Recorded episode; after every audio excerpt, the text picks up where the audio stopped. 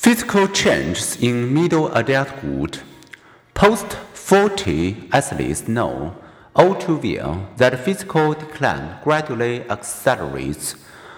As a lifelong basketball player, I have found myself increasingly not racing for that loose ball. But even diminished vigor is sufficient for normal activities. Moreover, during early and middle adulthood, Physical vigor has less to do with age than with a person's health and exercise habits.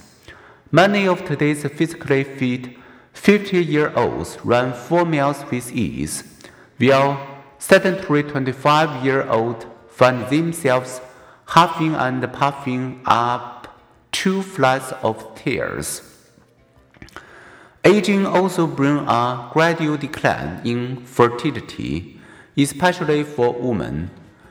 For 35 to 39 year old women, the change of getting pregnant after a single act of intercourse is only half that of a woman of 19 to 26.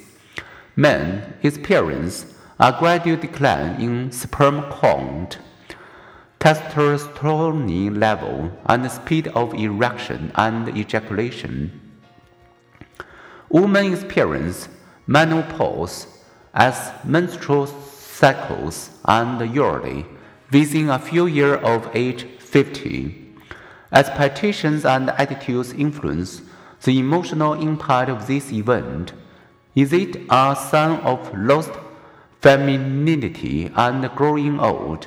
Or liberation from menstrual periods and fears of pregnancy. For men, too, as petitions influence perceptions, some experience distress related to a perception of declining virility and physical capacities, but most age without such problems. With age, sexual activities lessens. Nearly 9 in 10 Americans in their late 20s reported having had vaginal intercourse in the past year, compared with 22% of women and 33% of men who were over 70. Nevertheless, most men and women remain capable of satisfying sexual activity. The most express satisfaction with their sex life. This was true of 70% of Canadians surveyed and 75% of Finns.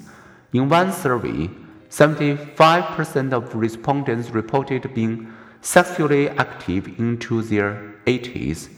And in an American Association of Retired Persons Sexuality survey, it was not until age 75 or older that most women and nearly half of men reported little sexual desire.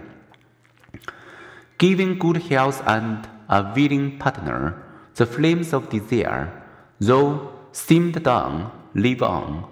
As Alex Comfort jested, the things that stop you having sex with age are exactly the same with those that stop you riding a bicycle.